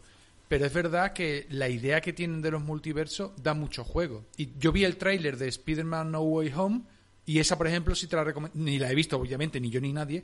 Pero Iván, esa sí que creo que es más típica película que No, tú vas. Spider-Man sí, porque más- o sea, no te sacan una trama demasiado, demasiado unida con respecto al resto de las películas que hayas visto o no hayas visto, sin embargo la acción Sí. pues transcurre, o sea, tra- transcurre de forma continua y Y que, Es y que, que- verá, eh, y- yo no te voy a decir que Eternals sea Endgame ni Infinity War, ¿vale? Pero, es que no lo es. eso es, pero em, digamos que todas las películas anteriores de Marvel, el argumento principal o el peligro que los, que los héroes tenían que solventar era muchísimo más suave que el que solventan en Eternals, ¿vale? Y, y para el super peligro que estás haciendo, dos horas y media y una hora y media de introducción y, y después todo super, muchas cosas super naif y, much- y, y- y como tonos muy mezclados raros y personajes desaprovechados, es, es, es muy rara, es que es muy rara. Entonces yo no creo que les haya salido bien, la verdad. La yo es que no creo que les Es haya también- bien y ya está. O sea, han juntado muchas cosas. Presentad 10 personajes a la vez. Además, 10 personajes que son divinos, no son como los personajes que conocemos. Además, una escala superior, porque empezamos en la Tierra con Iron Man. Luego llegó que si Thor con Loki. Luego llegó que si los Guardianes de la Galaxia ya a nivel galáctico. Y ahora nos subimos a un nivel en el que te hablan de los celestiales y dices tú, eh, bueno, son dioses, esto es como el, el origen. Se falta por ahí el primer firmamento y poco más. Eh, Totalmente. pero, claro, eh, es una escala que, que se te va. Y entre eso, que son todos personajes nuevos, que las actuaciones no es que estén mal, pero por ejemplo, el personaje de Angelina Jolie es no es que la haga ella mal, es como. mm, la has desaprovechado. O sea, es- esto tenía Totalmente, es mucho que hay muchísimos personajes desaprovechados. De hecho, hacen, hacen, o sea, cuando yo vi el primer tráiler de Eternals y vi a, a Icaris, a John Madden y tal, no sé qué, no sé cuánto, y en el tráiler hace ¡pum! rayos por los ojos y dije yo, ¿han tenido los huevos de, de copiar a Superman? ¿Lo han hecho? Y sí, han tenido los huevos. Y de hecho hacen un, en la película hacen un chiste Sí. directamente. Sí, y además De, está muy bien- "Uy, muy es que bien Víctor, llevado". eres como Superman. Eres como Superman porque vuela y tal, no sé qué. Y, y el, el personaje mira al niño que se está diciendo y le ha dicho, pero yo no llevo capa. Como diciendo. O sea, que ellos se han sabido reír de eso. Pero mm, me haces un personaje que es Superman. Me haces otro personaje, la Angelina Jolie, que es Wonder Woman. Me haces otro. Estás viendo perfectamente los, los arquetipos de personajes, los estás viendo todos perfectamente dibujados. Todos te los están vendiendo como es que somos putos dioses. Y sin embargo, acabas la película y te da la sensación de que aparece Thor y los revienta a todos. De decir, o sea, Sí. mm, ¿qué ha pasado aquí? Si sois dioses todos. Y da la sensación de que sois Sí. un poco mierdas. Pero es que yo creo, yo creo que han intentado bajar el nivel de, de, de, pues eso, de, de, de- diosidad de cada uno. Sí, pero, pero no Pero- puedes hacerlo en la película 25. No, claro, pero sobre todo también porque hay una la parte que más me ha gustado, que parece que la película es una mierda y no, no, no. No, no, una no. parte Yo es creo que es fallida. No creo que sea una mierda, es fallida. los dilemas morales entre ellos me han gustado un montón. Porque, no sé a quién se lo leí o... o Claro, porque es Chloe. Zhao. Es lo que te he dicho antes. Es que es Chloe Zhao. Es que Chloe Zhao hace películas íntimas. ¿Tú has visto No Man's Land? Claro. No Sí, Land sí. es una es una es maravillosa y va de eso, va de personajes normales y corrientes con dilemas normales y corrientes, pero es que son Pero- dioses. Pero vosotros os acordáis cuando estudiabais la cultura grecolatina y estaba que si Apolo, que si Zeus, que si Júpiter, Mm. y tú dices, estos no son dioses. Claro, desde la creencia del, del cristianismo, no eran dioses, eran putos superhéroes porque eran celosos, eran envidiosos, eran asesinos, eran buenos, eran de todo. Y esto es igual, esto me plantas 10 personajes, algunos de los cuales quieren ayudar a los humanos, otros que dicen a tomar por culo, otros que, que se pelean entre ellos, y eso me gustó mucho, porque si tú te plantas allí a 10 Jesucristos, tú dices, vaya rollo. Claro. Sí, sí, es Vaya así. rollo porque tú eres bueno, haces el bien, a- a- a- lo solventas todo y venga, en 10 minutos la película despachada. Y no, allí hay algunos que eran muy cafres y decir, eso me ha gustado. Lo que pasa es que era un, era un tema, yo no sé si por la directora, por los personajes, porque se han juntado, es lo que digo, se han juntado 5 o 6 cosas que una sola puede tumbar una película. Y le han metido 5 o 6. Y claro, no han llegado a tumbarla, pero la han dejado tocar. Ahora que en un Eternal 2 mm, eres capaz de darle una vuelta de tuerca y dejarla un poquito más entera, hombre, pues, pues ahí está Thor, que la primera era como un poco, eh, la segunda como, ¿qué? Y llegó Ragnarok y dijo, vale, ya has encontrado el tono, ahora sí. Yo ya te digo que por eso te digo que es- es- da la sensación de que aparece Thor ahí en medio y los revienta a todos a, a la vez, a todos a, A la tordos. vez. Y es como decir, o sea, sois dioses todos. En teoría estáis al nivel de Thor. En teoría. De hecho hay un chiste con que nunca me acuerdo cómo se llama, Kingo, me parece que es, ¿no? Sí. El, el que era de Silicon Valley, que está súper, súper mazado, que es uno de los alivios cómicos de la película, porque hace cuatro o cinco cosas así súper heroicas, pero él es el que mete los chistes. Y de hecho hace un chiste en plan de... Y es que desde que pasó no sé qué, Thor no me coge el, el teléfono. Como diciendo, yo era colega de Thor de fiestas y demás, y, y da la sensación de que aparece Thor aquí y te revienta vivo. Y eres un dios, tío. Entonces, es como si les hubieran bajado a todos el nivel de poder, a todos al mínimo, y está, es- está descompensada, hay, hay tramos muy muy lentos, hay escenas de pelea súper rápidas que dices tú esto le podías haber dedicado cinco minutitos más y no hubiera pasado nada, no sé, no sé, es, es lo que dice Fed, ¿no? Hay cinco o seis cosas que en- en- por separado ya hacen que una película sea regulera y que se han juntado aquí todas. Y es, y es raro. De es todas maneras- además el- la publicidad que ha echado Marvel en esta película era como de decir, estamos seguros de que tenemos aquí Infinity War 2. Y... Mm, Uf, uf. Esto ha sido ¿qué más bien, hay- ah, más bien Iron Man 2. Es como, mm, podría ¿Qué ser mucho mejor, Sí, pero no como para no es verla. un, que ha, es un que ha pasado aquí, que ha pasado aquí. O sea, es- en teoría estaba todo para que fuera un magnífico peliculón y es un cinco y pico. Es, un- uf, es que me cuesta trabajo ponerle más notas, no sé, no sé qué ha pasado ahí. Pero bueno, Bueno, Iván, ¿tú por tienes cierto, alguna hoy, ayer se estrenó Alerta Roja, Ok. si lo, lo sabéis. Por si queréis ir a ver las a 12. Dwayne Johnson y a Ryan Reynolds y a Gal Gadot al cine, que está en el cine. Ah, en el cine. Sí, sí. Pero- ah, llama el- un- un- Y si no queréis ir el día 12 la tenéis en Netflix. El- que me no, extraña no, un poco. El, digo 10 yo. el 18, ¿no? ¿Me parece que es? ¿El 17 o Entonces- 18 puede ser Netflix? Ahora Puede no me ser, acuerdo. puede ser. Y que el 12 sea otra cosa, ¿eh? Puede ser, puede ser. Sí, sí, puede ser, puede ser. Y que yo quiero ir a verla, así que a ver qué pasa. Eh, que ya voy 18 con la expectativa de voy a ver una película normalita. Pero bueno, Sí. sale Gal Gadot. No, el 18 de noviembre creo que llega el de Jungle Cruise, Cruise no a, a Disney Plus y la otra. No, la está ya, ¿no? Si no. Jungle Cruise no está ya. No, todavía no. Que llega el 18. No, no. ah, vale. sí, Yo sí. creía que estaba Free Guy. Mediados de ya. noviembre. el- No, Free Guy sí, está divertida. Ah, por cierto, una no recomendación. Me quedé dormido viendo Viuda Negra. Dos veces. Pues a mí, a mí me ha gustado, fíjate. Yo la tengo De hecho, de la, de la fase 4 de momento es la que más me ha gustado. Ah, Hay dos, ¿no? No, tres. ¿Más que No, tres. Es que Sanchi, es que tío, es que ese humor. Es No, a mí es que me ¿cómo- gustó ¿cómo, él, destrozas, el humor ¿Cómo no. destrozas el tercer acto de una película? Pues al estilo Marvel. Y ya está. Sí. Porque no voy a hacer spoiler, pero hay un personaje ahí que no, tío, que no. Ah, que no. Me parece muy bien que lo muestres cuando lo muestres. El Jar Jar Binks es el Jar Jar Binks. Sí, es un Jar. Jar, eh, sin coña, ¿eh? Es un Jar Jar. Es un... Sí, Está muy bien que lo muestres en cierto momento de la película, ¿vale? Muéstralo y haces el chiste, pero no te lo lleves contigo. Es que no, tío. No, y es que, es que destroza el, cuart- el tercer acto de la película casi completo, el solo. Aparte de que a Marvel se le va la olla y ya tiene 25 minutos de película que ya todo es CGI, que no se ve un pijo. Eh, que me, me acordaba de los me acordaba de Transformers. Esas Sí, peleas de Transformers, de de tres dices, robos entre ¿qué? ellos que dices tú, no, literalmente no sé cuál es el malo de este amasijo de hierro, no sé quién es el malo aquí. Pues el, el pasa igual, se, se le va la olla con el CGI el último acto y no. Y entonces, mm, quizá porque Viuda Negra parece más clásica y no tiene tanta carga de, efectos especiales, me ha gustado bastante más que, la, que las otras dos. Bastante más que Sanchi y más Puede que ser. Eternal. sí. Iván, ¿tenías recomendaciones? Bueno, yo bajo al terreno mundano de los superhéroes a... Está la quinta temporada de Superstore en Prime Video, que bueno, la tengo pendiente. La, la famosa comedia del centro comercial, que es una que de me enamoró, me enamoró muy fuerte. Muy buena. Está la quinta temporada, pero bueno, yo vengo a recomendar otra serie familiar, porque bueno, en mi casa, a la hora de la comida y la cena, como tenemos un crío de 16 años que ya empieza a ver, bueno, ya podemos ver cosas más, digamos, más adultas. Hemos visto el, la de, joder, se me ha ido. Ay.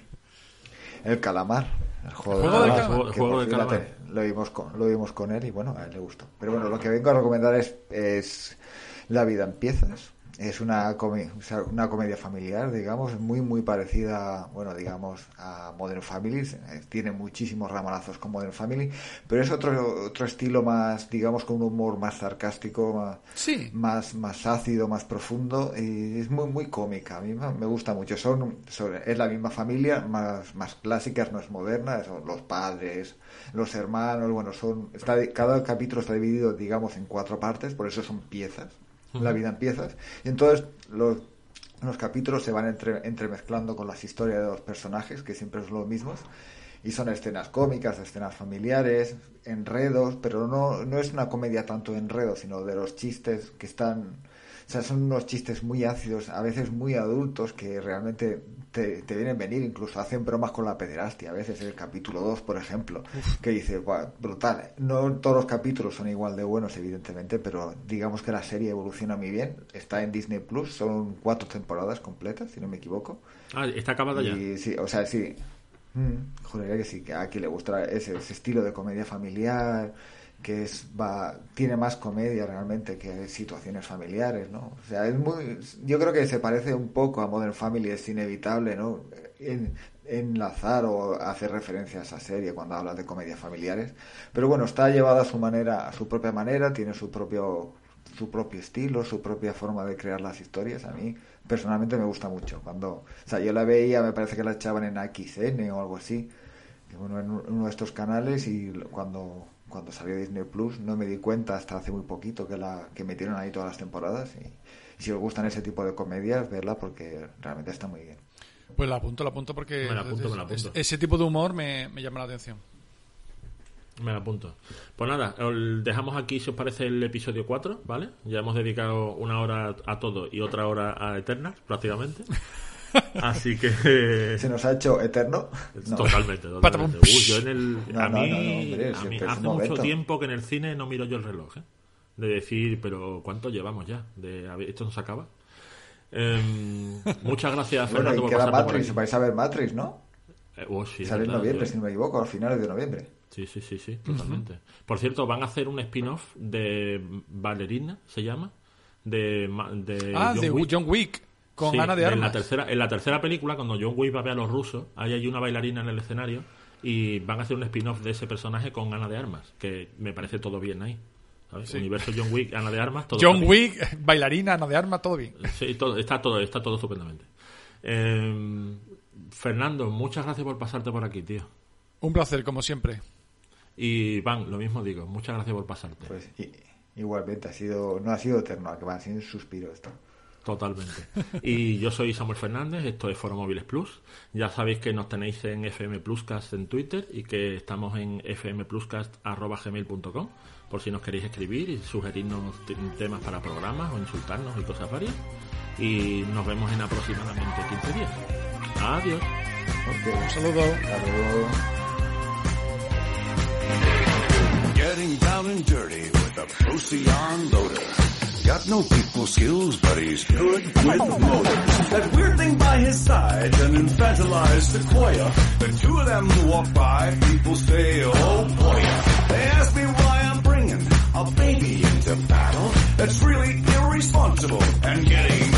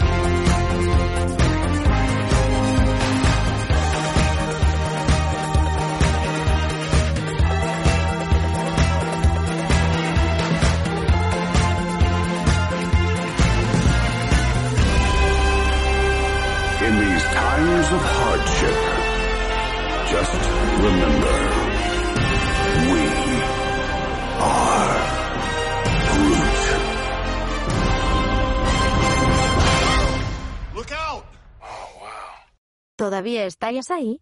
Venga, pa' casa.